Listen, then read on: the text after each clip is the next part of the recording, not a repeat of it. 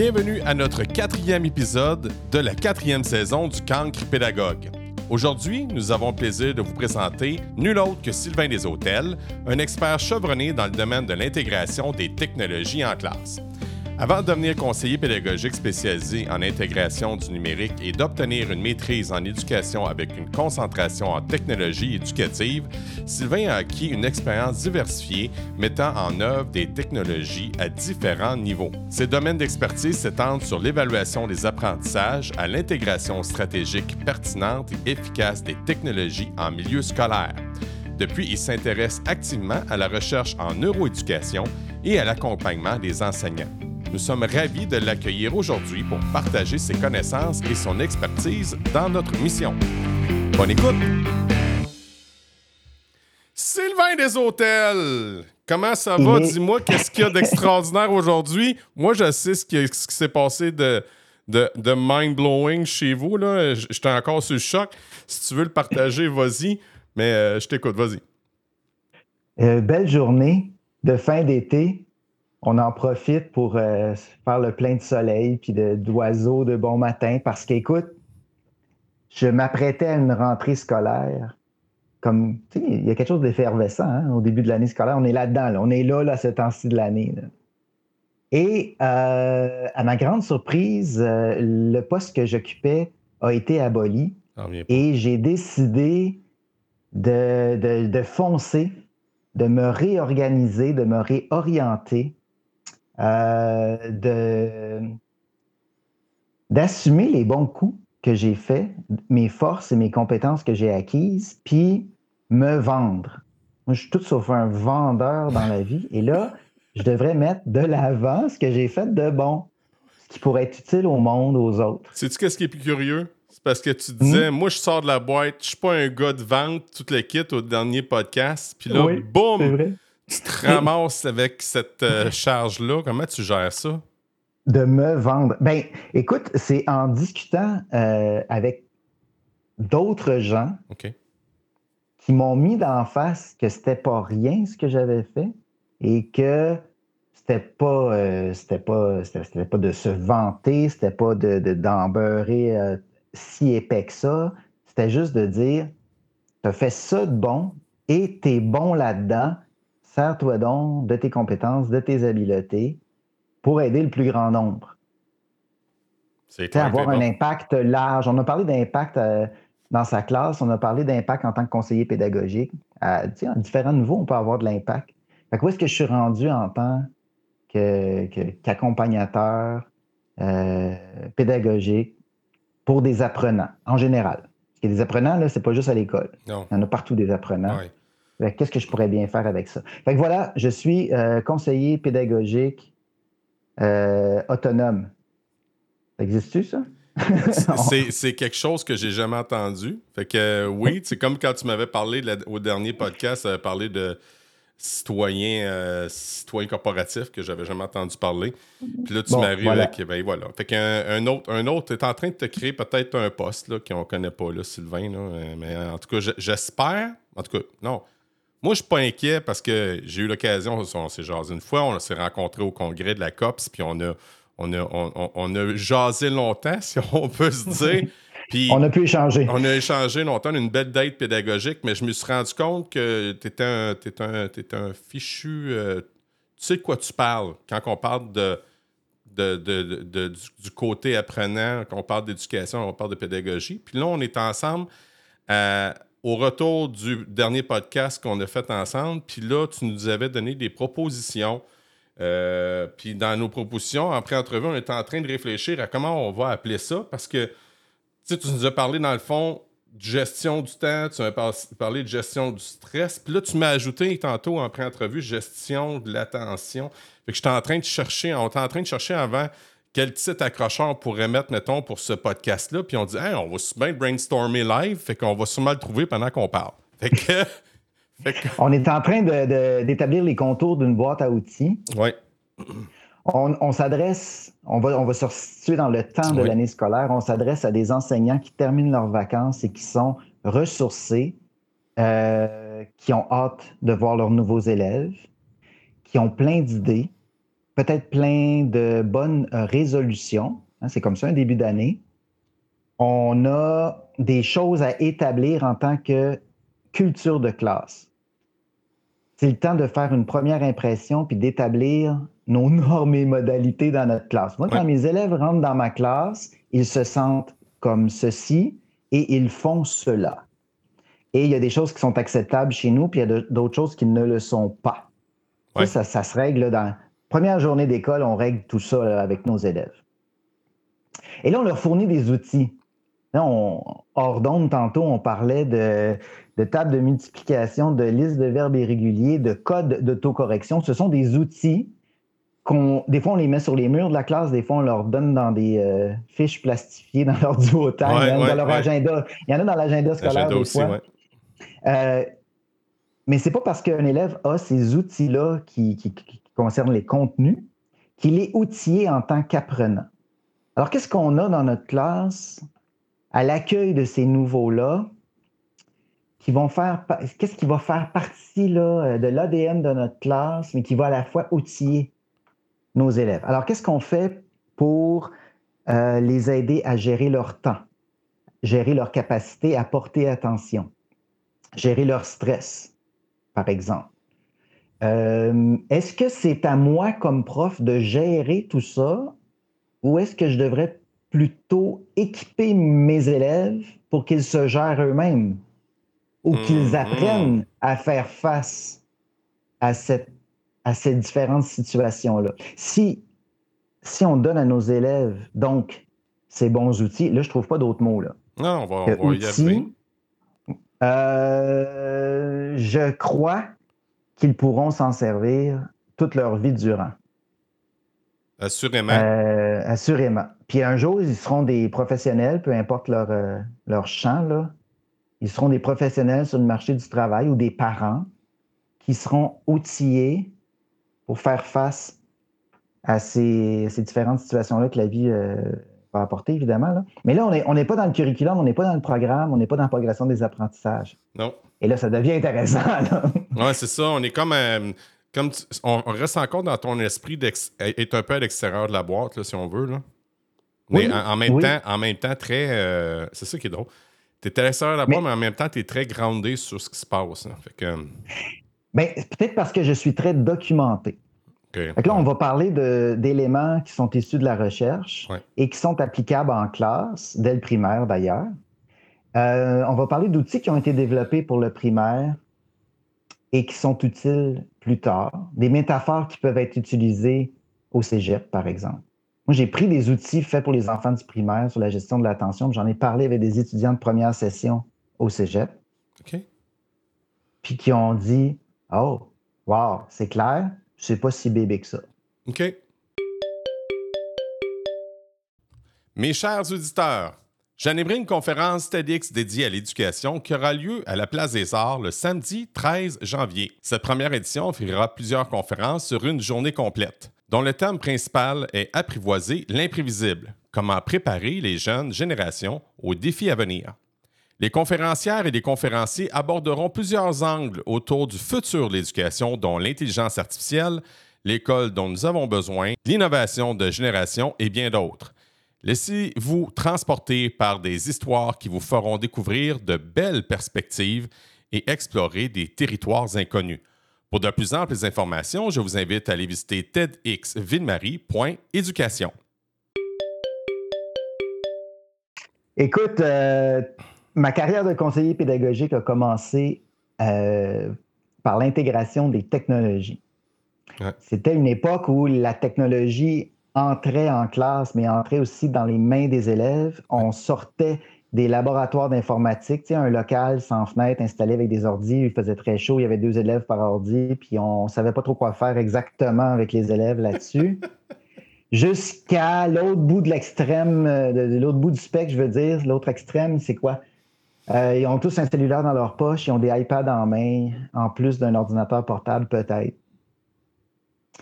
Euh, je me suis beaucoup démené pour convaincre mes pères comme enseignant ah, et ensuite comme conseiller pédagogique euh, à l'utilité de la techno en classe. Là, je disais aux profs, ça peut vous soulager de tâches, de tâches fastidieuses. Ça peut permettre aux élèves de réaliser des trucs qui seraient impensables sans la technologie.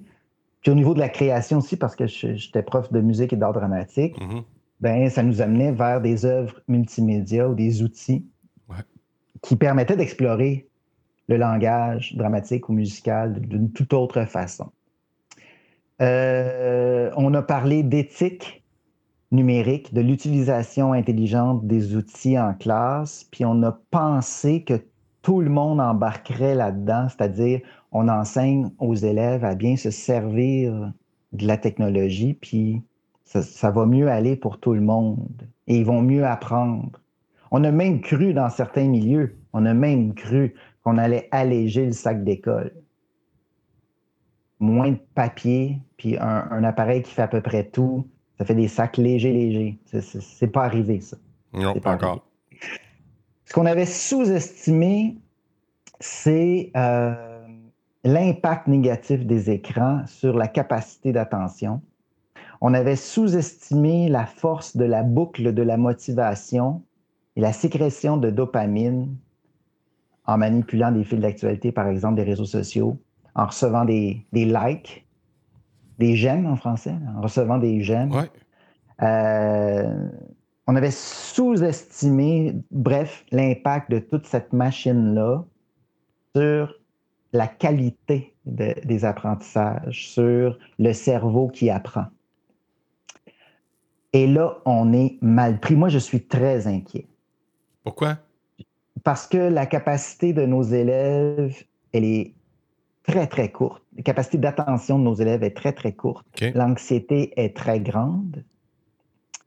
Et les outils pour gérer tout ça, euh, la, liste n'est pas très longue, c'est assez mince. Et pourtant, les attentes aux études supérieures sur la maîtrise des outils informatiques, écoute, c'est immense. Mm-hmm.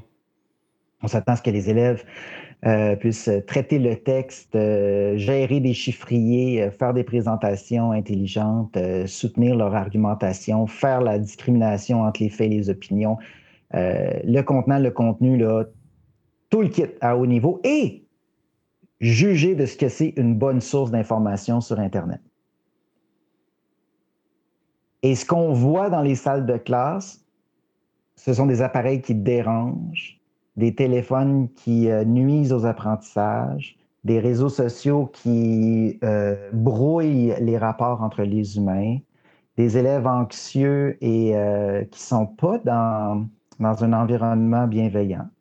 Pas du tout. Donc, en un mot, comme en mille, je suis inquiet.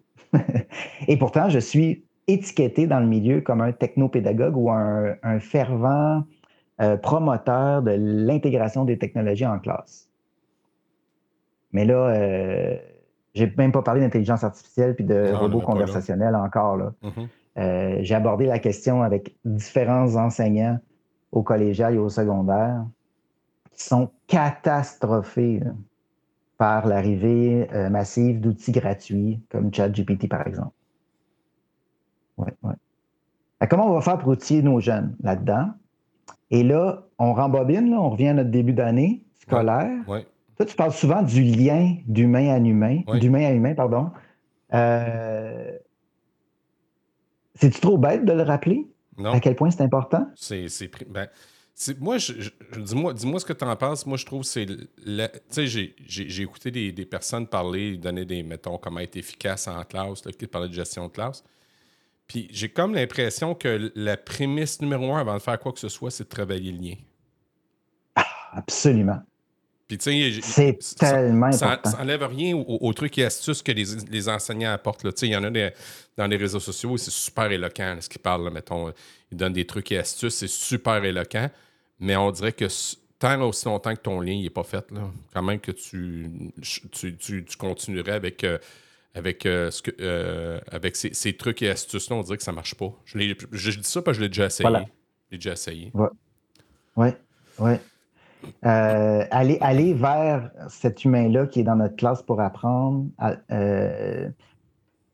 lui faire sentir qu'on s'intéresse à lui, à elle, qu'on veut apprendre qui il est, euh, prendre le temps de l'écouter, simplement. Bref, véritablement entrer en contact, ce qui ne, ce qui ne se passe pas sur les réseaux sociaux. On peut avoir une liste longue comme le bras d'amis, je me sens entre guillemets, parce que c'est le mot qui a été galvaudé par Facebook au début, des amis. Qu'est-ce à dire? et entrer euh, véritablement en relation. Là, on va dire qu'on a eu une euh, cohorte d'élèves qui peinent à entrer en relation, en relation avec les autres, puisqu'ils ont vécu le confinement pendant la pandémie et euh, les, comment ça, les conversations face à face sont difficiles. Ils vont préférer les, messageries, les, textos. bon. Aussi, aussi étrange que ça peut se paraître, oui. Et, oui, et on va, euh, quand on les écoute parler de leur conversation en texto, ils vont nous raconter une conversation en texto, ils vont prêter des intentions à des messages qui sont écrits. Ils vont même, en, les citant, donner un ton à leur voix. Comment font-ils pour deviner et interpréter ça? Ben, ils passent à travers certains filtres qui sont nécessairement pas justes ou pas les bons. Et là, ils interprètent des intentions à leurs interlocuteurs. Et on ramène ça en classe et on leur parle de vive voix et on les rencontre face à face. Sont-ils outillés? Pour, le, non-verbal? Pour le... Wow, oui.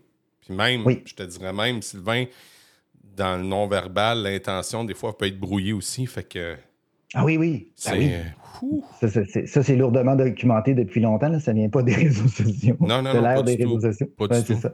Donc, euh, dans ma classe à la rentrée, quels seront mes combats à mener? Qu'est-ce qui est important pour moi cette année? Si je suis un jeune prof, si je suis un prof d'expérience, est-ce que je veux essayer des nouvelles choses? Et là, les profs qui sont motivés au début de l'année, qui veulent tout changer, euh, malheureusement, arrivent sur les genoux à Noël parce qu'ils ont pris des bouchées trop grandes. Hein, ça arrive-tu, ça? Régulièrement. Donc, on va euh, choisir nos combats, par exemple. Est-ce qu'on commence avec la gestion de l'attention?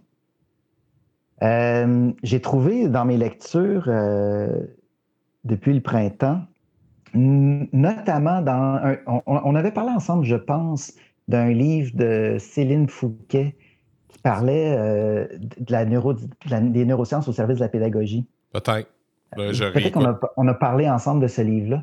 Euh, elle, et elle l'utilise pour les enfants du primaire, mais comme je te disais tantôt, euh, ça marche au cégep. Mm-hmm. la, la, métaphore de la poutre pour parler de la gestion de l'attention. Alors, écouter le prof qui parle ou qui donne une explication ou qui donne des consignes, c'est comme marcher sur une poutre. Et ça, on le dit à nos élèves et on montre des, poutres à l'écran ou au tableau, quitte à les dessiner euh, devant eux en, leur expliquant, juste pour leur faire réaliser qu'il y a un effort à faire pour marcher sur une poutre. Alors, première question, est-ce que cette poutre-là, elle est longue ou courte? Je t'annonce que j'en ai pour 15 minutes d'explication à te donner. Est-ce que pour toi, c'est une poutre qui est longue ou qui est courte? 15 minutes à m'écouter. Pour la plupart des élèves, c'est très long. Oui, oui, oui, la capacité de rétention, je te, le confirme, le, vivre. la, durée, donc. Deuxièmement, est-ce qu'on marche sur une poutre, une poutre qui est large ou étroite? OK. Donc, ça, c'est l'intensité. Parce que tu peux marcher longtemps sur le trottoir puis être fatigué, puis tu peux marcher pas très longtemps sur un fil de fer puis tu vas être brûlé. Alors, la poutre, aujourd'hui, en intensité, est-ce que ça demande beaucoup d'efforts à ton cerveau. Par exemple, je, t'annonce que je vais te donner des explications pendant 15 minutes sur un sujet que tu connais déjà bien. Ah, 15 minutes, c'est long, mais la poutre est large. Plus facile à gérer. Je vais te parler pendant 15 minutes d'un sujet dont tu n'as jamais entendu parler qui est très complexe et qui demande beaucoup de connaissances antérieures. Oh, là, je suis en équilibre sur une poutre très, très mince. Ça va me demander une énergie folle pour ne pas tomber en bas. Puis en plus, elle a une certaine longueur.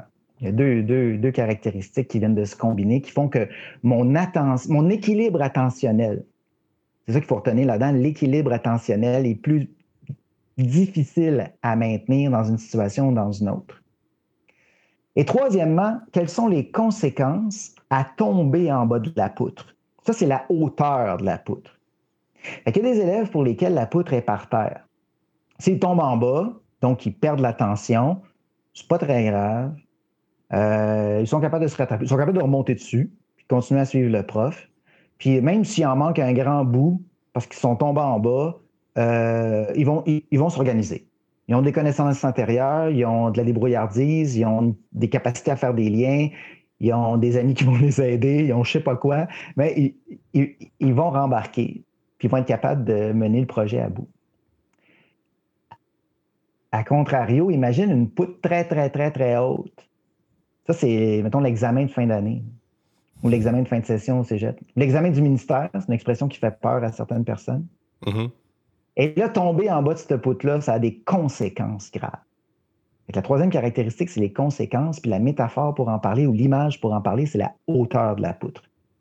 Donc, pour certains élèves dans ta classe, ce que tu t'apprêtes à faire, c'est l'équivalent d'une poutre plus ou moins longue, plus ou moins large, plus ou moins haute. Et là, une fois que les élèves ont nommé les trois caractéristiques, ils sont capables de se positionner sur une espèce de, jauge. Imagine, euh, imagine euh, un arc avec une aiguille, comme une jauge de vitesse dans une voiture, avec une zone rouge. Oh, ça, ça demande beaucoup d'attention, c'est très difficile. Une zone jaune au milieu, où là, ça demande un effort moyen. Puis une zone verte, où là, je me dis, oh, mon équilibre attentionnel n'est pas en danger. moi, je suis dans le vert. Euh, la poutre est courte, la poutre est large, la poutre n'est pas très haute. Hmm. J'ai le droit de relâcher mon attention. Puis là, dans notre classe, nous autres, comme profs, là, on pense que tout est important. Puis moi, je disais à mes élèves, soyez attentifs. Je disais à mes élèves, écoutez bien celle-là. Je disais à mes élèves, oh. Et puis même quand j'étais à bout d'arguments, j'ai déjà dit, c'est épouvantable. J'ai déjà dit, attention, ça c'est matière à examen. ah ouais? Qu'est-ce que je veux, dans le fond, c'est que mes élèves portent attention, portent attention, portent attention, sans relâchement. Mais c'est pas vrai que dans une journée d'école, il n'y a pas des moments où tu peux juste relâcher. Là. Il n'y en a pas besoin d'attention, ce moment-là. Que ne porte pas attention, ne fournit pas d'efforts, c'est pas grave. Mais pourquoi dans, ma leçon, dans mon cours, dans, mon, dans ma séquence pédagogique, j'ai pas un petit moment de deux minutes où je dis à tout le monde descendez votre aiguille de l'attention dans le verre, ce n'est pas important ce qui va se passer. Je vais vous raconter quelque chose là, qui est d'aucune importance, mais qui est vraiment intéressant. Voulez-vous savoir, en, entendre une bonne? Là, tu racontes ton anecdote, parce qu'on a tout le temps des anecdotes à raconter, nous autres, les profs. Tu fais ta blague, puis là, tu fais OK, on revient. Pas au sérieux. Pas dans le sens de ça, c'est sérieux, ça, c'est pas sérieux. Pas dans le sens de ça, ça vaut la peine, ça, c'est de la perte de temps. Dans le sens de ça, ça demande un effort au niveau de ton équilibre attentionnel, puis ça, tu l'avais facile, profites-en. Et là, tu gères ton énergie cérébrale à porter attention. C'est sûr que la suite des choses, c'est de faire comprendre aux élèves, et ça, la, recherche euh, de Mme de Serres à, à, l'UQTR est éloquente là-dessus. Plus, nos élèves consomment des fils d'actualité, plus ça nuit à leur capacité d'attention. En fait, pour la, citer correctement, elle nous dit que, Linda de Serre, son nom, hein, elle nous dit que le fait de consulter maladivement son appareil, son téléphone cellulaire, cause une destruction intentionnelle attentionnelle. Ça veut dire que quand tu es sur ton cellulaire de façon maladive, tu fais exprès pour détruire ta capacité à porter attention. Donc, ils sont avec toi dans ta classe au secondaire 60-75 minutes par semaine. Ils sont avec toi au primaire des grandes demi-journées euh, de suite non-stop. Mais en dehors de ça, il y a plusieurs heures dans une journée où ils font autre chose. Et si pendant ce temps-là, ils font des activités qui nuisent à leur capacité d'attention, quand ils arrivent dans ta classe, T'as beau donner le meilleur show en ville, puis leur dire c'est super important, porter attention, bla bla bla, puis les menacer que ça va être à l'examen ou n'importe quoi, là. ils sont pas capables. Ils sont juste pas capables de porter attention parce qu'ils n'ont pas d'hygiène au niveau du cerveau pour faire attention à leur santé attentionnelle. il faut savoir ça avant de rentrer en classe, tu comprends? Il faut leur en parler. Il y a combien de tes élèves, tout est en sixième année, hein, c'est ça? Oui. Cinquième? Sixième. Sixième année. Il y a combien de tes élèves en sixième année qui ont, qui ont accès à un appareil mobile ou qui ont leur propre téléphone personnel? Je te dirais plus que la moitié. Et voilà. C'est QFD, comme disait ma grand-mère. Oui. C'est. Euh, je, te, dis, c'est. Là, tu viens. encore comme la dernière entrevue, tu me donnes encore une horde de crochet de gauche. Euh, je trouve ça le fun, ton histoire du jaune, euh, vert, jaune, rouge, parce que est-ce que tu es d'accord avec moi pour dire que ça a aussi un lien, parce que quand tu as parlé de la hauteur de la poutre, moi je pense à l'angoisse. Mm-hmm. Mm-hmm. Ben, oui, absolument. On peut, on, peut, on peut parler de la gestion de l'anxiété euh, en même temps. Mais cet outil-là, imagine que tes élèves ont sur leur bureau une petite jauge avec une aiguille là, attachée avec une, on appelle ça une attache parisienne. Puis là, ils promènent leur aiguille. Ah, ça, ça me demande pas d'attention, moyennement d'attention, beaucoup d'attention. Imagine ton élève, là, qui est tout le temps dans le rouge. Là, tu vas le voir, tu dis, as-tu oublié de baisser ton aiguille? Il y a des moments où tu pouvais relâcher. Ah non, non, c'est tellement difficile aujourd'hui. Si je ne porte pas attention, je vais avoir des mauvaises notes, je vais avoir ci, je vais, couler l'examen, ma mère ne sera pas contente, je vais perdre des privilèges à la maison. Et puis, scénario catastrophe de la fin du monde. Elle a l'anxiété dans le tapis. Parce qu'elle pense qu'elle ne sera pas capable de porter assez attention. C'est un double tranchant. Donc, c'est quoi de l'anxiété? C'est faire le scénario du pire avant que la situation se présente. Ah oui. amener nos élèves à relativiser, puis à faire face à leur mammouth. Premièrement, il y a des élèves qui confondent complètement dans leur langage le stress et l'anxiété. Mm-hmm. Et là, je vais faire référence au, Centre de recherche sur le, stress humain et euh, aux conférences et aux outils de Sonia Lupien là-dessus. Sonia nous dit que c'est une bonne chose, le stress. Puis elle nous explique, à l'aide de l'histoire du mammouth, c'est d'ailleurs le logo du centre de recherche, que c'est, ça a été super important dans l'histoire de la survie euh, de l'Homo sapiens. C'est juste que ce cerveau-là, qui était dans la tête des, des hommes, des femmes préhistoriques, est encore là dans notre tête aujourd'hui. Le cerveau humain n'a pas évolué tant que ça depuis le temps. Si bien qu'il a l'impression, notre cerveau, que nous faisons face à un mammouth quand le prof donne une consigne, un échéancier, il nous fait parler en avant devant le groupe, il nous questionne devant les amis, euh, il nous impose un examen, et, ainsi de suite. Il y a plein de mammouths qui se présentent dans la, dans, dans la vie de nos élèves. Et ce qu'ils ne savent pas bien, nos élèves, c'est de reconnaître les facteurs de stress pour en plus, un jour, euh, pouvoir jouer dessus. Et on leur montre, on peut leur montrer au primaire l'acronyme CINE. La rentrée, là, la rentrée pour beaucoup d'élèves, c'est un grand cinéma. Là, si tu prends l'expression française ciné, dans, le sens de, le diminutif de cinéma, tu as le C pour contrôlabilité. Est-ce que les élèves ont l'impression qu'ils ont du contrôle sur leur rentrée? Puis dans leur nouvelle classe, est-ce qu'ils ont du contrôle sur certains éléments? Il y a des élèves qui choisissent leur place. Il y a des élèves qui choisissent leur casier. Il y a des élèves qui choisissent l'étiquette de nom sur leur bureau. Là, je parle du primaire.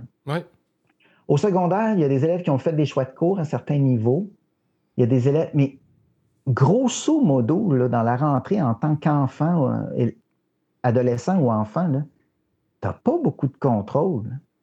Tu ne choisis pas l'heure à laquelle tu arrives à l'école, tu choisis, euh, choisis pas ton prof, tu ne choisis pas tout le temps ta place en classe, tu ne choisis pas le matériel, tu ne choisis pas le livre, tu choisis, quoi en fait? Tu as le contrôle sur quoi? Là, si hmm. on réfléchit à ça comme enseignant, qu'est-ce qu'on peut donner comme contrôle à l'élève? Ça, c'est un facteur de stress. Le I, c'est pour imprévisibilité. Si je suis un prof girouette qui n'est pas plus organisé que ça, puis qui improvise tout le temps, ça peut être super divertissant pour certains élèves. ça peut être complètement stressant pour certains autres parce que l'imprévisibilité, c'est un, facteur de stress. Alors, qu'est-ce qui est prévisible? Il y a des enfants qui ont besoin de se faire dire, là, tu es dans la classe, la grande aiguille va faire un grand tour, on va aller en pause ou on va aller dîner. Puis au dîner, ça va se passer de telle manière. Puis après ça, tu vas revenir avec ton groupe dans la classe et je ne serai pas là. Ça va être le prof d'éducation physique qui va venir te chercher ou de musique ou je sais pas quoi. Et moi, je vais être là, à quelque part dans l'école, puis je vais revenir dans la classe plus tard à la fin de la journée.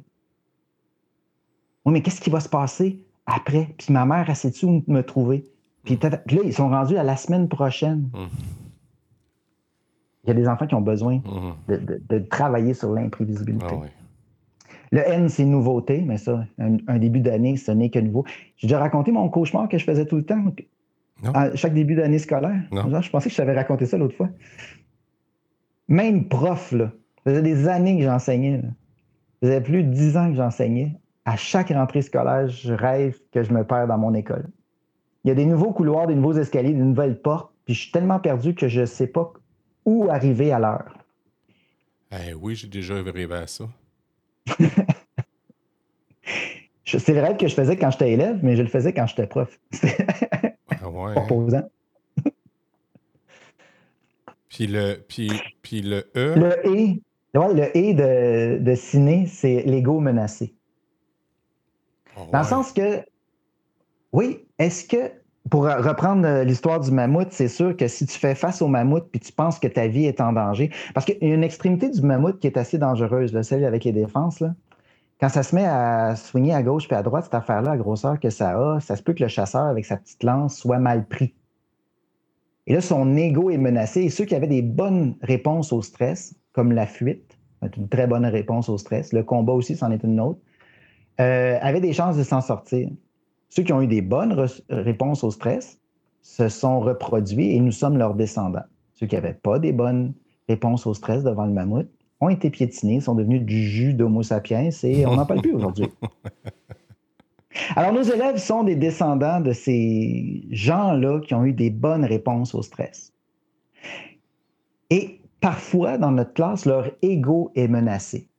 Ça veut dire qu'ils ont le sentiment profond que leur personne, pas physique, mais leur personne est en danger.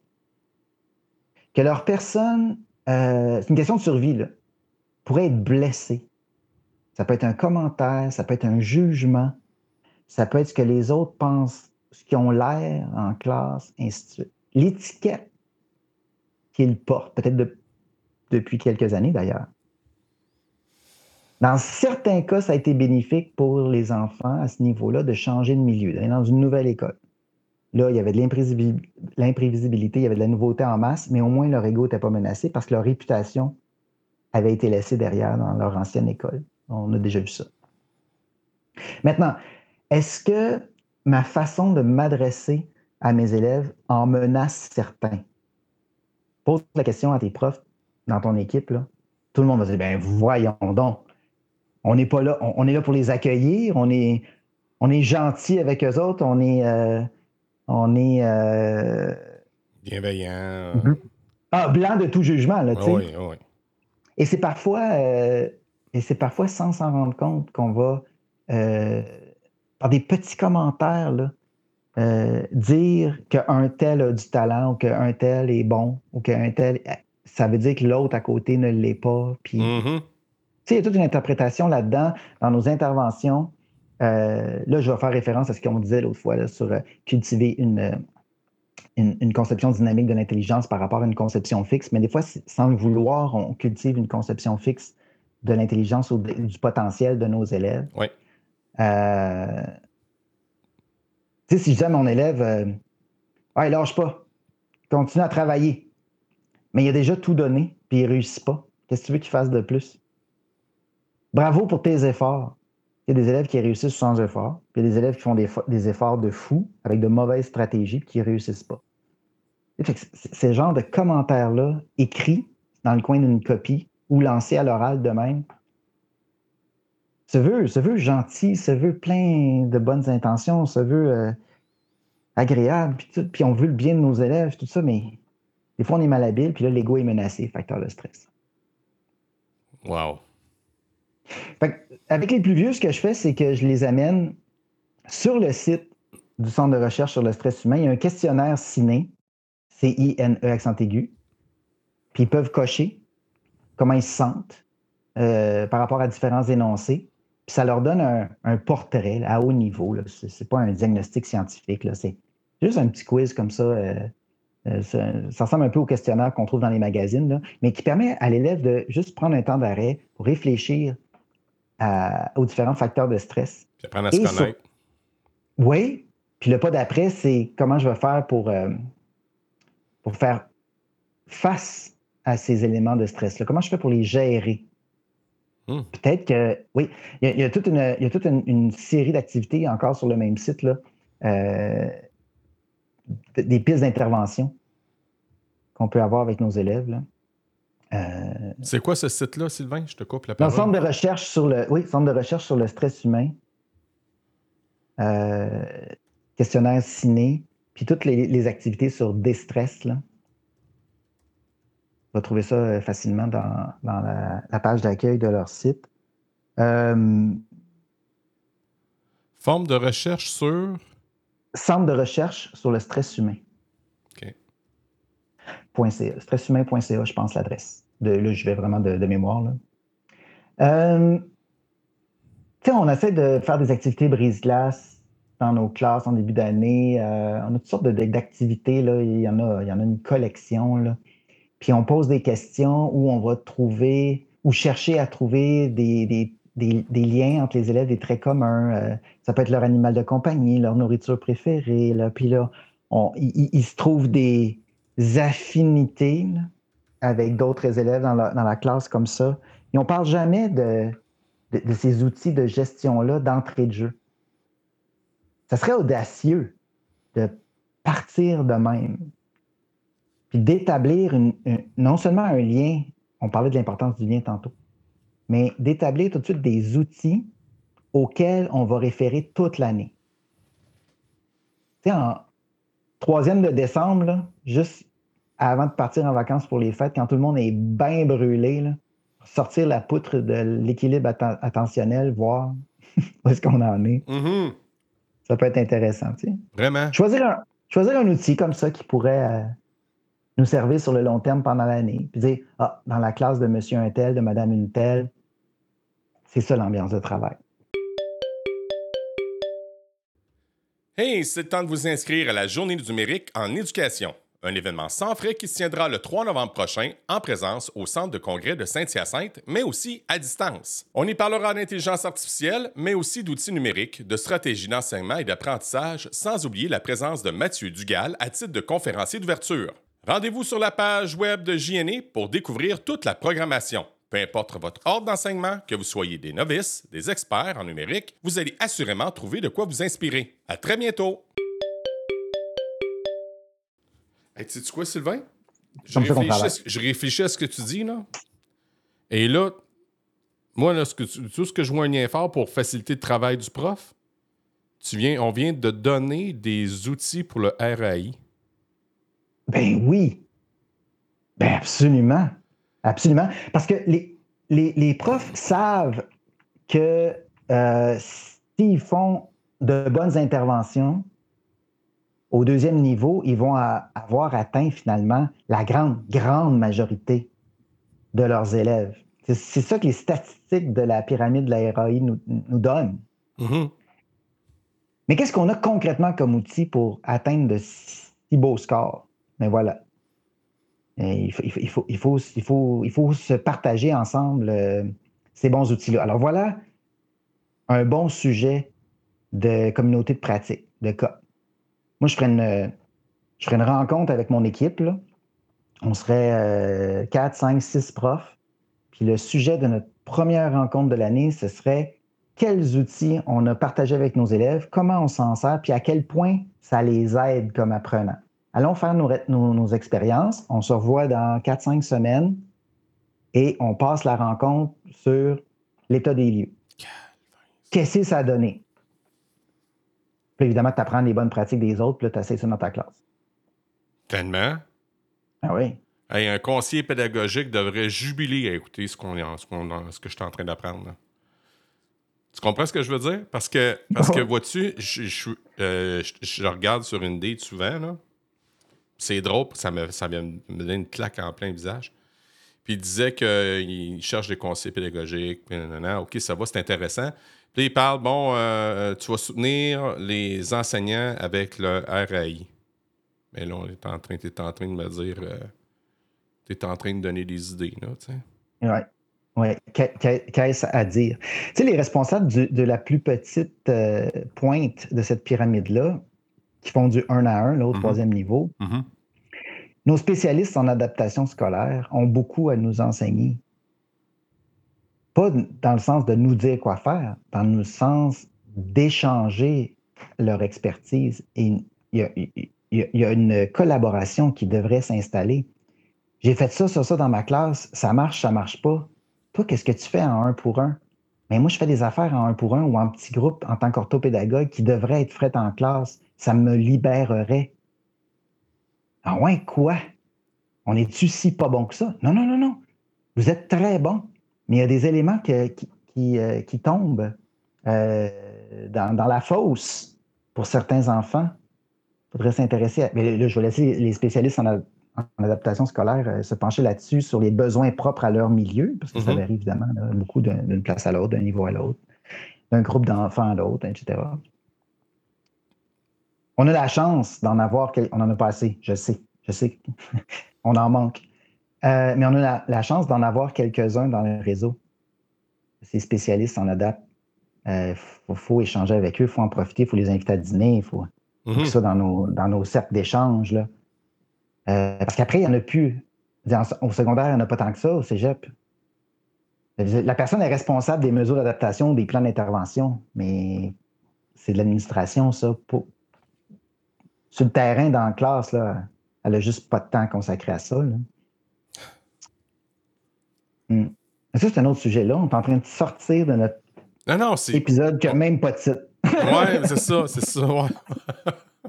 Trouvez-nous un titre. On va peut-être peut y arriver, en tout cas. L'autre élément de gestion dont on voulait parler, rappelle-moi donc. Là. Ben, il y avait la gestion du temps, la gestion du stress, puis là, la gestion de l'attention que tu nous as donnée. Ah, la gestion du temps. La gestion du temps, on est passé complètement dans le beurre. Gestion du temps. Euh, j'ai eu de longues conversations avec mes amis chez Auplan là-dessus. Euh, Dave Tardif, notamment. Euh, écoute, les élèves nous arrivent dans des projets de longue haleine, production écrite, peu importe. Puis là, ils nous disent Ah, j'ai manqué de temps. Puis là, tu dis T'as manqué de temps à quoi exactement? Ah, la fin. La fin, j'ai pas le temps de me corriger au complet, j'ai pas le temps de mettre au propre, j'ai pas le temps de. Et là, on pense que leur système d'autocorrection ou leur écriture ou leur mise en page n'est pas efficace. Mais si on manquait de temps dans, dans la dernière partie, est-ce qu'on sait à quel point ils ont perdu leur temps dans la première, dans la deuxième, dans la troisième partie? Il y a des projets qui s'échelonnent sur plusieurs périodes. Puis il y a des périodes du milieu qui sont inefficaces. Est-ce qu'on a monitoré ça? Puis est-ce qu'on a donné des outils à nos élèves? Ça, c'est ce que fait. Je vais faire une belle publicité pour eux autres parce que je crois en leurs produits, mais c'est ce que permet de découper dans la séquence de travail de l'élève un outil comme OPLAN. Mais moi, ça me, moi, ça me ramène à est-ce que pour une période de travail donnée, les élèves ont des objectifs clairs? Je, vais te parler de, mon expérience au secondaire sur des projets s'échelonnant sur 10 périodes. Ça, c'était des cours à certains niveaux. Là, euh, au deuxième cycle du secondaire, je voyais mes élèves une fois par deux semaines quand ça allait bien. j'avais 10 périodes avec eux autres sur un projet donné. Tu comprends le temps que ça prend? il avait vécu deux vies en français puis en maths, puis moi, je n'avais pas commencé mon projet. Alors, on arrive à la septième période, mettons. Et là, les élèves entrent dans le local. Bonjour, monsieur, ça fait longtemps qu'on s'est vu, blabla. Qu'est-ce qu'on fait aujourd'hui? Et il y en a tout le temps un plus à la limite que les autres qui dit Est-ce qu'on continue notre projet? Là, si le prof répond oui, la gestion du temps vient de prendre le fossé. Hmm. Parce que avancer le projet, ce n'est pas un objectif de travail pour une période donnée. Un élève brillant et donc paresseux pourrait tout à fait dire Moi, j'ai avancé mon projet aujourd'hui d'une virgule. J'ai respecté la consigne. Monsieur avait dit avancer le projet. J'ai avancé le projet, j'ai ajouté une virgule. Maintenant, je jase avec mes amis. Mm-hmm. Ah Puis à la fin de la période, je leur dis Mais qu'est-ce que vous avez fait? Oh, monsieur, on a le temps, il reste encore trois périodes. Et là, tu arrives à la dixième période et là, ils remettent le projet, ou dans mon cas, euh, dans mon cours, ils présentaient le projet, parfois sur scène, mettons, dans le cours d'art dramatique. Et les premières années, j'étais tellement déçu du résultat. Mais c'était pas étonnant avec les consignes que j'avais données. Moi, j'avais un idéal. En tant que professionnel des arts de la scène, je savais où est-ce qu'on pouvait mener un tel projet. Mais eux autres, de le secondaire 3, 4, ils avaient respecté les consignes, puis ils espéraient avoir la meilleure note possible en fournissant le moins d'énergie possible. C'est ça le jeu de mmh. l'école. Mm-hmm. Puis il était tellement bon dans le jeu de l'école qu'il n'était pas si performant que ça sur les planches. Mais ça, c'était de ma faute. Ensuite, quand j'ai été capable de décortiquer mes projets en petites intentions pédagogiques, de les formuler et de dire à mes élèves des intentions d'apprentissage ou des objectifs à atteindre pour le cours, à la fin de la période aujourd'hui, vous serez en mesure de non, non, non. Et là, à la septième période de 10, s'il était en mesure, par exemple, je ne sais pas moi, de, mettre en place tous les personnages dans l'espace et tous les déplacements requis pour raconter l'histoire, même si les textes ne sont pas complètement finis, parce qu'ils savent c'est quoi leur histoire, début, milieu, fin, puis où est-ce que ça s'en va, leur quête, est-ce que le, le, héros réussit ou échoue. Septième cours, on est capable de faire ça. Mais ceux qui ne se sont pas levés encore depuis six cours, puis qui n'ont pas essayé dans l'espace où est-ce que les personnages allaient se situer, qu'est-ce qui allait se passer physiquement dans la scène, là, ils font faut qu'on soit capable de faire ça dans une heure. OK, on a beaucoup de travail. Ceux qui sont à leur affaire disent Ah, OK, oui, on va mettre ça en place. Parce que j'ai enseigné la mise en scène, puis le déplacement physique, puis l'organisation de l'espace, puis euh, mm-hmm. le jeu, etc., etc. Toutes des, affaires techniques qu'on monte à nos élèves selon nos contenus. Gestion du temps, ça veut dire que j'ai une idée précise de ce que je suis capable de réaliser dans une période donnée. Fait que moi, j'ai combiné deux outils, Pomodoro puis Kanban. C'est pas moi qui l'ai inventé, là. Ah, c'est une stratégie qu'on utilise avec des étudiants de deuxième et troisième cycle à l'université. En, rédaction de thèse ou de, mémoire, il y a un organisme qui s'appelle Taisez-vous, en le sens de faites votre thèse. Par des étudiants, pour des étudiants, qui a pour but, euh, grosso modo, je vais leur rendre hommage parce que c'est un super organisme, qui a pour but d'amener les étudiants au doctorat à la fin de leur doctorat. Il n'y a, pas la moitié des étudiants au doctorat qui finissent. Hein. Il n'y a pas grand monde qui accède au doctorat, mais il y, a encore, il y en a encore moins qui, terminent le projet. Si bien que pendant ces retraites de rédaction-là, on est invité à écrire nos objectifs et nos micro-objectifs sur des post-it qu'on va placer dans un, tableau à trois colonnes. À faire, en cours, fait ou complété. Ça, c'est le, le, côté Kanban, de, mot japonais qui veut dire étiquette. Tout ce que j'ai à faire, tout ce que je suis en train de faire, tout ce qui est terminé. Quelle satisfaction au bout de plusieurs périodes de travail d'avoir déménagé tous ces petits papillons autocollants vers la dernière colonne. Puis quand tu le fais collectivement aussi, c'est tout la, le groupe qui fait migrer les, les, les, post-it, pour euh, prendre la, marque de commerce, vers le, côté droit du tableau. Il y a une magie qui s'installe, il y a une énergie dans le groupe qui est vraiment le fun à voir. Maintenant, qu'est-ce qu'on qu'est-ce qu'on écrit sur ces étiquettes-là, puis comment on gère ça? Là, c'est là que la technique Pomodoro intervient. Technique Pomodoro, c'est fort simple.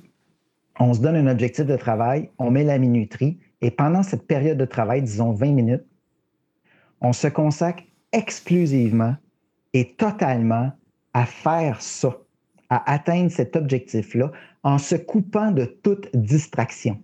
Plus de notifications, plus de, distractions, d'autres objets, d'autres écrans. De, Il y en a qui ont besoin, il y a des élèves qui ont besoin de s'enfermer dans une bulle.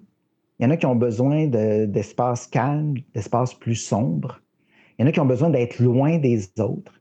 Il y en a qui sont capables de s'enfermer dans une bulle d'attention en plein milieu de la classe. Il y en a qui ont besoin d'avoir un espace cloisonné. L'important, c'est que pendant ces 20 minutes-là, on ne se consacre qu'à ça. Mais quand la minuterie sonne, on prend une vraie pause. Puis pendant cette pause-là, on va s'occuper de plein d'autres affaires importantes dans la vie, comme aller parler à des amis, regarder les notifications, boire de l'eau, aller aux toilettes, prendre une vraie pause, se lever de son espace de travail et aller faire autre chose. Ça, ça veut dire que tu cultives pas de mauvaises habitudes de travail. Par exemple, tu fais pas tes devoirs devant la télé, ni avec ton sel dans les mains, ni en mangeant. Tu ne manges pas devant ton ordi parce que tu penses que tu vas travailler plus. Tu consacres 20 minutes à ton ordi à faire ton travail, puis quand la minuterie sonne, tu te lèves, tu vas manger ailleurs. Puis on apprend à nos élèves à ne pas faire ça dans leur lit. Parce que ça va nuire au message qu'on envoie à notre cerveau que le lit, ça sert à dormir. Donc, nos élèves anxieux se couchent le soir, s'endorment pas. Le hamster part, mais ils sont habitués d'aller dans leur lit faire n'importe quoi à part dormir. Euh, regarder des vidéos, essayer de faire des devoirs, euh, jaser avec du monde, jouer, manger, n'importe quoi. Et toute l'hygiène de vie est à apprendre aussi. Puis là, on peut. Là, tu vois-tu toute la collaboration qui peut s'installer avec les parents début d'année, notre ah fameuse rencontre de parents de début d'année. Là, ah les, les, parents sont démunis, ils veulent des outils mhm. euh, pour gérer les écrans. Mais là, si on parle d'outils pour gérer les écrans, on va parler d'hygiène de vie. Si on parle d'hygiène de vie, on, va parler d'alimentation, de sommeil, d'activité physique.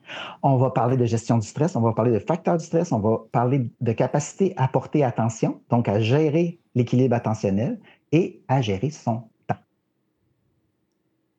Pomodoro, c'est tomate en, italien. Je ne l'ai pas dit au début. Le gars qui a inventé ça, il faisait des essais sur lui-même avec une minuterie de cuisine en forme de tomate. C'est pour ça que ça s'appelle tomate aujourd'hui. Ah, OK. Et d'ailleurs, dans l'organisme Taisez-vous, on fait des tomates. C'est-à-dire qu'on s'installe pour faire des tomates, on met la minuterie. Ben, avec les adultes au troisième cycle universitaire, c'est des périodes de 50 minutes. Avec tes kids au primaire, peut-être que 20 minutes, c'est en masse. Alors, qu'est-ce qu'on fait? On se prend un objectif, on prend le post-it, on le met sur notre plan de travail, puis on se dit, je me consacre à ça. Par exemple, le prof veut que je lise le chapitre 3. Qu'est-ce que ça veut dire exactement de lire le chapitre 3? Puis pourquoi je lirais le chapitre 3? Pour le résumer, pour répondre à des questions? Pour euh, en tirer de l'information pertinente euh, pour un autre projet? Mettons pour répondre à des questions. Parfait. Je vais lire les questions à l'avance. Alors, première séance de travail, je mets ma minuterie, je lis toutes les questions et je m'assure de comprendre tous les mots dans les questions. Hmm. La, la minuterie sonne, je mets ça de côté. Deuxième étape, je vais chercher à résumer, mettons, stratégie de lecture. J'invente à mesure que je te le raconte. Là. Je vais euh, résumer par quelques mots-clés chacun des paragraphes du texte. Là, je compte mes paragraphes, je n'aurai pas le temps en 20 minutes. Bon, on va en faire la moitié. Je mets ma minuterie, je mets des mots-clés dans marge pendant 20 minutes à côté. Quand la minuterie sonne, là, je me dis, est-ce que je suis rendu où je devais être? Ouais. Euh, euh, ah non, ah non, il manquait deux paragraphes. Alors, je prends ça tout ça en note, tout de suite en note avant d'aller prendre ma pause, moins deux paragraphes. Je me lève, je m'en vais faire d'autres choses. Ma pause est finie, je reviens, je regarde mon papier. Ah oui, il me restait deux paragraphes et la suite. Je remets ma minuterie, c'est parti. Wow. Ça, ça fait que ton cerveau est capable de marathon. Au lieu de t'installer pour une soirée de devoirs, j'ai des étudiants. L'exemple marcherait au primaire. tu, prends, tu prends en inventer un dans ta classe avec ton expérience personnelle. Mais j'avais des étudiants qui, devaient lire des, pavés de texte au cégep. Il y a des lectures obligatoires, puis c'est la première fois de leur vie qu'ils font ça. première session, ils se sont fait une place à la maison pour faire leur lecture. Ils ont payé cher les livres, fait qu'ils sont pleins de bonnes intentions. là, ils ouvrent le livre, premier paragraphe, ils comprennent rien. Là, ils regardent l'heure il reste 58 minutes à l'heure prévue pour lire mon texte. La soirée va être longue. Là, ils regardent leur sel. Là, ils font comme ça avec leur pouce. On, navigue, on regarde rien, on dilue notre attention. on perd notre temps. Puis à la fin de la soirée, on a l'impression qu'on n'a rien réalisé, qu'on n'a pas atteint d'objectif, qu'on n'a pas été capable de faire de quoi. Mais si on morcelle, on est capable de travailler plus longtemps puis d'arriver à un résultat. Et là, pour boucler la boucle, je vais arriver à, citer encore Mme de Serre euh, à l'UQTR, qui disait que les conclusions de sa recherche sur la destruction de l'attention à cause des cellulaires, ça avait une incidence sur les travaux scolaires. Puis euh, elle et, son équipe, ben, ils l'ont mesuré. Ils se sont rendus compte que les étudiants qui n'ont pas une bonne capacité d'attention mettent plus de temps à réaliser leurs travaux scolaires, font plus d'erreurs, sont moins vigilants et font, somme toute, un travail de moindre qualité. Ça veut dire que l'étudiant ou l'élève, extrapolons, l'apprenant en général, passe plein de temps à faire un travail pas bon. Parce qu'il n'a pas été vigilant. Parce que, et, pourquoi ça, ça arrive? Parce qu'il a dilué son attention. Alors ça, ça se présente quand l'élève fait plein d'affaires en même temps. Mm-hmm. Subdiviser son attention, c'est porter un micro moment d'attention à plein d'affaires en faisant croire à notre cerveau qu'on fait plusieurs choses en même temps. Mais le cerveau est séquentiel, il n'est pas simultané. Fait que tu vas porter un micro moment d'attention à A, puis à B, puis à C, et revenir rapidement, ça se passe en une fraction de seconde. Là, ton cerveau pense qu'il fait trois affaires en même temps, mais dans le fond, tu dilues ton attention sur trois faisceaux différents, ce qui nuit à la qualité des trois tuyaux. Mm-hmm. Tu es en train de te tirer dans le pied, mais c'est ta façon d'être en tant qu'apprenant. Qu'en est-il de la culture d'apprentissage dans ta classe, une fois qu'on a parlé de ces outils-là? Écoute, euh, moi, je, peux te répondre que c'est. Euh, tu, viens, à moi, je parle de moi, là. Tu viens de mhm. m'ajouter des idées, là. Tu sais, je, t'expose. Je t'expose, juste de quoi vite, vite, là. Euh, j'ai ça, moi. J'ai eu ça, moi, des jeunes que. Bon, on fait ça aujourd'hui. J'ai fini. Oui. Hein? Ah oui. Mais, mais tu sais, j'ai fini. Là, OK, je, je sais pourquoi ils ont fini. Ils ont fini parce que moi, j'ai un, chariot avec des iPads pour pouvoir faire des ah, affaires. Quand, ils ont fini. Quand ils ont fini. Fait que j'ai fini pour aller là. Puis finalement, ben, ils n'ont pas fini pantoute. Et... Ben oui. Fait en mettant la, ta méthode euh, Pomodoro, là, dans le fond, c'est que tu peux pas faire autre chose. Tu as tant de temps pour y aller. Fait que là, eux autres, ils savent où est-ce qu'ils s'en vont. Fait que c'est aussi sécurisant. Ils ont des boundaries, ils ont des, limites. Oui. Il faut que l'objectif pour ce 20 minutes-là soit smart. Que cet objectif-là euh, soit énoncé clairement, qu'il soit atteignable, qu'il soit euh, mesurable.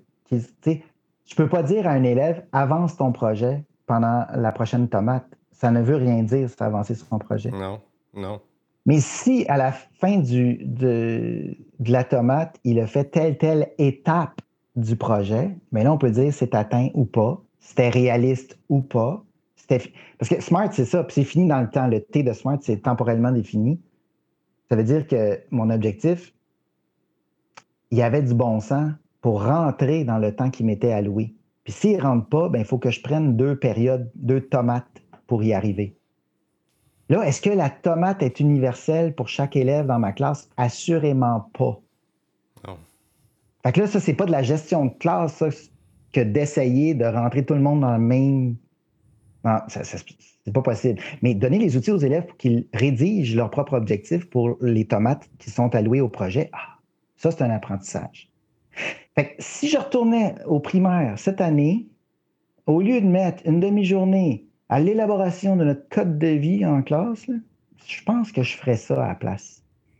Je parlerais de gestion de l'attention, puis de la technique Pomodoro, puis du... j'aurais un tableau Kanban dans ma classe, puis j'aurais un budget post-it, puis on apprendrait à, se formuler des objectifs SMART. Vous irez voir ça sur euh, Google, objectifs SMART, S-M-A-R-T, pour que les élèves soient capables d'autogérer les temps, les périodes de travail allouées à différents projets. Hmm. Je pense que ça marcherait au primaire. Ben, en tout cas, ah. là, là, là, tu m'as donné beaucoup d'informations. ma capacité de rétention, elle est là. OK, elle est telle qu'elle est. Mais ce qui est le fun dans le podcast, c'est que je peux réécouter ce que tu me dis. Tu comprends? Ben oui. On peut même l'écouter au ralenti. fait que le côté, le côté, l'objectif smart, Pomodoro, euh, écoute, c'est, c'est tout ce que j'aime là-dedans. Encore, je vais, je vais juste faire un genre de petite boucle, ce qu'on s'est dit. Ce que j'aime, oui, tu l'as annoncé, mais là, je le réalise encore plus. C'est que là, en aidant l'élève à se comprendre, en aidant l'élève à se gérer, on devient plus. Euh, là, on va parler maintenant de leadership de classe et non mhm. de la gestion de classe. Et voilà. C'est moi, quand une direction d'école me parle puis qui me dit Parle-moi de ta gestion de classe, j'ai une veine dans le cou qui me pousse. Parce que je peux pas contrôler l'élève, je peux l'accompagner. Tu comprends? Mhm. Fait que j'expose les affaires, je lui donne. Je lui donne les outils que je connais. Là, tu m'en donnes d'autres outils que je vais falloir effectuer, euh, euh, effectivement, il falloir que je travaille là-dessus. Puis après ça, ben là, j'ai le feedback qui revient, puis là, je peux l'accompagner davantage. J'ai parlé avec une direction d'école, il m'avait dit ça, gestion de classe. Je dit, on peut-tu parler à la place de leadership de classe? Tu sais, c'était notre rencontre de fin d'étape, là. Puis on, a fait ça. Puis la gestion, je ne suis pas en train de l'ignorer. Je ne peux pas dire que c'est de la merde. C'est pas ça que je dis. C'est que la gestion pourrait être l'accompagnement pour que le jeune puisse se comprendre, s'apprendre. Puis après ça, ben, le leadership embarque. Oui. Puis de, donner les outils à nos élèves, prendre le temps de les expliquer, ces outils-là, vraiment de l'enseignement explicite des outils. Puis, comme dans toute bonne pratique d'enseignement explicite, on va faire un coup de pratique ensemble. Un lab. On va faire, oui. Après ça, on va faire une, pratique guidée. Puis après ça, vous allez être capable d'utiliser de façon autonome ces outils-là. Ça n'arrivera pas le deuxième mardi. Ça, va être. Mais on a le temps, on a le temps, là. Et, utilisons-le intelligemment, ce temps-là, avec nos élèves en classe. Ouais. Pour pas arriver de toute façon, et là, je vais faire ma montée de lait, je ne l'ai pas faite aujourd'hui, hein? Non, non t'es tranquille, t'es tranquille. Et on a, cette gestion du temps comme pédagogue, parce que les profs, on est des, des, des as de la planification, c'est ça notre travail. Ouais. Bien, on n'arrivera pas en fin d'étape en fin d'année scolaire à faire de l'occupationnel parce qu'on ne sait plus comment les tenir dans la classe alors que tout le monde a le goût de sacrer son camp. Puis on va utiliser intelligemment toutes les précieuses minutes qui nous sont données. On n'en a pas trop de temps. Mais on a trop de peut-être trop de temps à faire des affaires plates des fois, puis on est nous-mêmes tannés, puis les élèves aussi. Ça, je peux comprendre. Oui, oui. Je peux comprendre. Oh, oui, tout à fait. Tout à fait. Tout à fait. On suit. On suit là-dedans, oui. Puis euh, ensuite, là on, a parlé de gestion du temps. On, a fait ça, on n'a pas encore trouvé de ça encore. Gestion, gestion de l'attention. Puis on a-tu on est-tu on est-tu été loin encore dans dans la gestion du stress? On, on, a-tu travaillé fort là-dessus? Pas tant. Puis on on se prendra pas on ne se prendra pas pour des spécialistes de la question. On va relativiser les choses. On va expliquer dans nos mots la différence entre stress et anxiété. On va prendre acte euh, de la présence grandissante de l'anxiété euh, dans notre classe, chez nos élèves. On va en discuter avec les parents. Puis on va faire appel à des ressources, à des gens dont c'est le métier d'accompagner euh, nos élèves là-dessus. Et là, on va se rendre compte, après, qu'on peut, dans notre classe, mettre en place un bon climat de travail, de bons outils pour favoriser, dans la mesure de nos capacités, un climat qui est pas anxiogène et qui offre aux élèves des prises sur le stress qui se présente quotidiennement. On ne fera pas semblant que ça n'existe pas. Non. Mais chez, dans les cas extrêmes, chez les élèves qui sont en grande difficulté par rapport à ça, on ne va pas se substituer aux professionnels dont ils ont besoin. Ça, on ne prendra pas cette charge-là sur nos épaules de prof. Ça va faire. Ça ne nous revient pas. On n'est pas formé pour ça.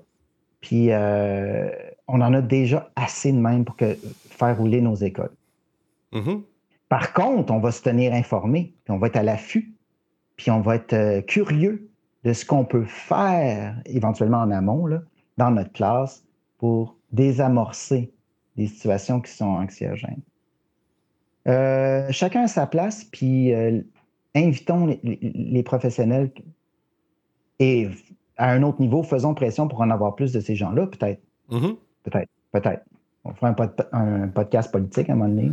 Hey, ça serait. c'est autre chose. ça, serait vraiment le fun. Ça serait vraiment le fun. Sais-tu quoi? Puis je n'ai parlé à une autre entrevue avec une autre personne. Puis j'avais, j'avais soumis, j'ai dit ça, j'ai dit, moi, moi, là, ce que je comprends pas, j'ai découvert ça avec le temps, ce qui me frustre, c'est de pas comprendre. Puis, ah, puis, puis, aussitôt que je comprends pas, là, je viens émotif. OK? Fait que là, moi, ce que je. Mon, tu sais quoi, mon espèce de fantasme que j'ai présentement, c'est de comprendre qu'est-ce qui se passe au ministère en éducation. c'est belle curiosité. Oui, mais serait, c'est juste, je dis ça parce que, tu sais, le fait, le fait de comprendre, peut-être que l'émotivité va prendre le bord, va dire Ah ouais, ça n'a pas l'air facile. Puis, tu sais, puis aussi l'empathie va embarquer là-dedans aussi. Puis après ça, c'est bon. Là, après ça, je me dirais Bon, qu'est-ce que je pourrais faire pour, pour aider, tu sais? Oui, mais tu sais, on, en parlait lors de l'épisode précédent, ça, peut nous aider. Plus on, se renseigne puis qu'on euh, comprend comment le système fonctionne, puis qu'on échange avec des gens euh, à tous les niveaux dans cette immense euh, machine-là, il y a deux choses qui peuvent se passer. Soit qu'on se met à chialer, mais des soirées de temps, soit qu'on met en perspective ce qui est possible de faire dans notre classe et on peut se rendre compte qu'on a plus de pouvoir qu'on pensait au début mhm. et prendre des décisions en ce sens dans notre classe. Mhm. Oui, ça, ça, ça pourrait être une, discussion euh, vraiment intéressante là-dessus. ce serait, fun, serait le fun de dire, là, on, on, nous autres, mais il y a du monde qui nous écoute pareil, là, mais ce serait le fun d'avoir un petit entretien, tous les trois, avec euh, notre cher ministre d'Éducation, pour, pas pour le challenger, pour qu'il nous explique son travail. Pour, comprendre. Ouais. Pour comprendre. Juste comprendre, puis pas, pas dans le jugement, là. Juste, OK, ouais, euh, OK, c'est ça, c'est ça l'ajoute, là. C'est comme ça que ça marche. oui, puis là, une fois qu'on sera compris, là, on pourra dire euh, cette idée-là, je l'aime, cette, cette idée-là ne me convient pas pour telle telle raison, puis on, pourra construire un argumentaire là-dessus. Mais euh, présentement, on en est à spéculer, à, émettre des jugements dans porte-pièce. C'est pas, pas productif, ça. Ben non, c'est pas productif. C'est pas, utile. C'est pas productif. Puis, tu sais, les informations, bien qu'elles travaillent à être les plus justes possibles, OK, j'en conviens. Tu sais, mettons les informations qui sont, nous, sont rapportées, mettons, du syndicat ou machin. Mais il, reste que sans enlever la, nature de leur travail, il en reste qu'il y a un intermédiaire. Ces gens-là ont reçu l'information, ils l'ont digéré, ils l'ont interprété d'une manière. Puis il y a peut-être une. Peut-être qu'il y a peut-être qu'une discorde, peut-être que. Tu comprends? Tu sais, on fait. fait, Moi, je fais ça avec mes jeunes. Je leur dis, quand on parle, mettons. Euh, c'est quoi le terme? Ah, dit, je me rappelle pas. C'est pas une discorde, c'est la distorsion. Euh, ah oui. Fait que je fais le jeu de la distorsion avec mes jeunes. Tu sais, je leur je dis, bon, ben là, je te montre un geste, il faut que l'autre bord, on a comme une grande ligne, là. Fait que je fais un ah geste, tu me regardes, tu tapotes l'épaule de ton ami en face de toi qui se revient d'abord, puis tu fais le même geste que je t'ai montré. Puis ça prend pas deux séquences que c'est plus la même affaire. fait que je me dis, fait que moi, je suis en train de me dire, sans nécessairement enlever le, travail des syndicats qui font, qui, leur, leur travail, c'est de nous transmettre l'information.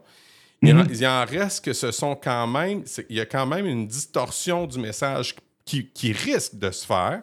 Fait que le message entre, le, mettons, le, le, ministère qui nous amène ça, eux autres, le mâche, le digère, ils nous donnent l'information, peut peut-être peut-être être euh, biaisé un peu. C'est intéressant ce, cette, euh, ce pas de recul-là. Ouais.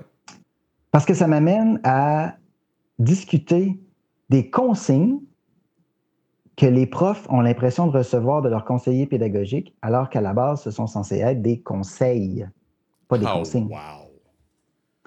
Et des fois, euh, je suis en train en sciences de travail, je me suis dans une école, on était en mathématiques euh, sur un point très précis en didactique des maths. Puis euh, moi, j'étais comme un poisson dans l'eau, puis on, s'en allait là-dedans, puis on parlait de stratégie de résolution de problèmes, et puis ce qui fonctionnait, ce qui fonctionnait pas, ce qui était à la mode, puis qui fonctionnait pas plus. Puis, puis à un moment donné, il y a une, enseignante qui se sent vraiment mal, puis là, elle m'interrompt, puis elle me dit Ouais, mais une fois dans une formation, je ne souviens pas où, il y avait une conseillère pédagogique qui avait dit qu'elle n'avait pas le droit de ce que je venais juste de dire.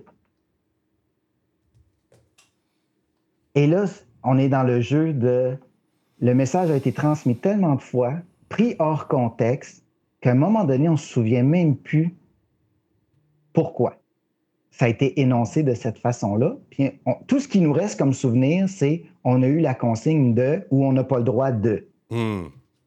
Donc, c'est hmm. impossible, c'est impossible que quelqu'un ait pris la décision d'inventer une règle puis de la transmettre dans le milieu. En toute bonne foi, là. Hmm. Ça n'a pas d'allure, cette histoire-là. Et pourtant, c'est pris pour du cash par nombre d'enseignants dans cette école-là depuis nombre d'années. Bon, Là, je comprends. Là, je comprends le malaise qui s'est pas dit depuis quelques minutes dans le local où je suis. Et là, je dois revenir là-dessus, les forcer à se détacher puis à porter un regard critique sur leur pratique. Ça a-tu du sens? Qu'est-ce qu'on est en train de faire là avec nos élèves? Et là, ça, fait mal, ça. C'est pas confortable. Pas le fun. Puis on est dans.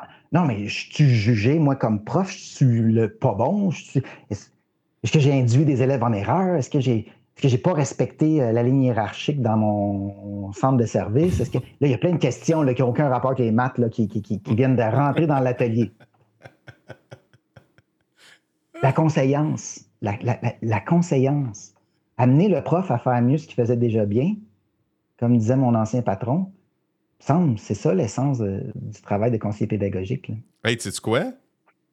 Il y a un mot, le mot conseil est fort pour le titre de ce podcast. ah, on, tient quelque chose, là. On pourrait mettre un conseil. On va ramasser les commentaires des auditeurs, je crois. tu t'en penses? écoute, euh, là, je, suis mal pris, je ne sais pas comment conclure. Là. Qu'on n'a pas de titre, on n'a pas de conclusion. Guide-moi en tant qu'animateur, aide-moi à me ramasser. Ben, tu moi, je vais revenir, je vais encore, je, veux juste faire un wrap-up, dans le fond, sur ce qu'on s'est dit, puis sur la problématique de départ. On est en fin d'année, au début d'année scolaire, on est ressourcé, on est reposé, puis on veut, on veut, l'énergie qu'on a, là, c'est, moi, je me rappelle, je sais, je le vois chaque année, là, on est prêt à mhm. déplacer des montagnes. Ah, oui. Mais. Mais sais-tu, c'est que moi, si je fais mon parallèle avec les forces canadiennes, j'étais dans les forces pendant longtemps, euh, tu sais, le. Il y, avait une hiérarchie dans les forces canadiennes. Fait que, euh, fait que si je regarde, mettons, le, travail d'enseignant, tu peux pas tout faire. Tu peux pas tout faire, c'est absolument impossible. OK? Fait que là, ce que tu peux faire, mettons, c'est de, comme tu as dit, responsabiliser l'élève Mm-hmm. Puis de leur donner aussi, le, moi je pense, leur donner place à l'initiative. Les forces canadiennes en marine, moi j'étais dans la marine, tu sais, toi aussi tu étais dans la marine, puis ils parlaient beaucoup de ça, d'avoir l'initiative. Je sais pas si tu t'en rappelles. Là. Oui, oui, tout à fait. Ouais. Fait que le parallèle de faire, mettons, d'avoir des. de, prendre des risques, d'avoir l'initiative, ils apprennent à se comprendre à eux-mêmes, puis toi, d'être un bon accompagnant, ben c'est ça. Fait qu'on est dans la conseillance. Là. Fait qu'un prof peut être un conseiller aussi. Ah oui, puis de, faire réaliser à l'élève qui n'a pas beaucoup de maturité, qu'il a pris une mauvaise décision, que c'est une mauvaise initiative, alors que l'autre initiative était une bonne initiative. Des initiatives, c'est pas faire n'importe quoi. Non. C'est pas déroger à tout prix. Non.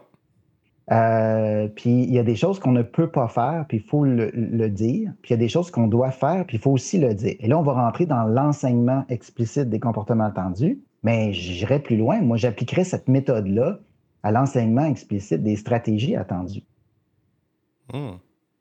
dans notre classe. Hmm. Tu es en train d'ouvrir un sujet pour un prochain podcast, Sylvain?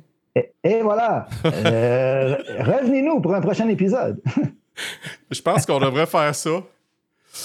On devrait faire ça. De temps en temps. Oui, de temps en temps. Hey, euh, Sylvain, on ne sait pas le titre, puis je pense que je vais l'appeler comme ça. On va l'appeler des conseils. On, pourrait dire ceci est un conseil. non, ce podcast est parsemé de conseils. Puis, trouvez-nous le titre, là. Trouvez-nous le titre, là, mais. J'espère que les auditeurs sont en arrière pour nous écouter et disent Non, hey, moi j'allais le titre. Puis si tu l'as le titre, là, ben, va sur, va sur le camp pédagogue euh, sur, sur, Facebook, va écrire. Écris à Sylvain Les Hôtels sur, euh, sur Messenger ou quoi que ce soit. Il est super accessible. Fait qu'on va, on serait content d'avoir un titre de ça. Absolument. Puis là, on va, on va finir avec une fin ouverte. On va dire que euh, ton année, ton début d'année, toi, tu vas ouvrir grand tes oreilles, vont t'apporter plein de, plein de situations et d'étincelles potentielles. Puis là, tu vas me rappeler puis tu vas me partir sur une autre affaire avec euh, ce qui s'est vécu en ce début d'année, puis on, aura matière à échange et à réflexion ensemble. Parfait, on fait ça. Merci Sylvain. À bientôt. À bientôt.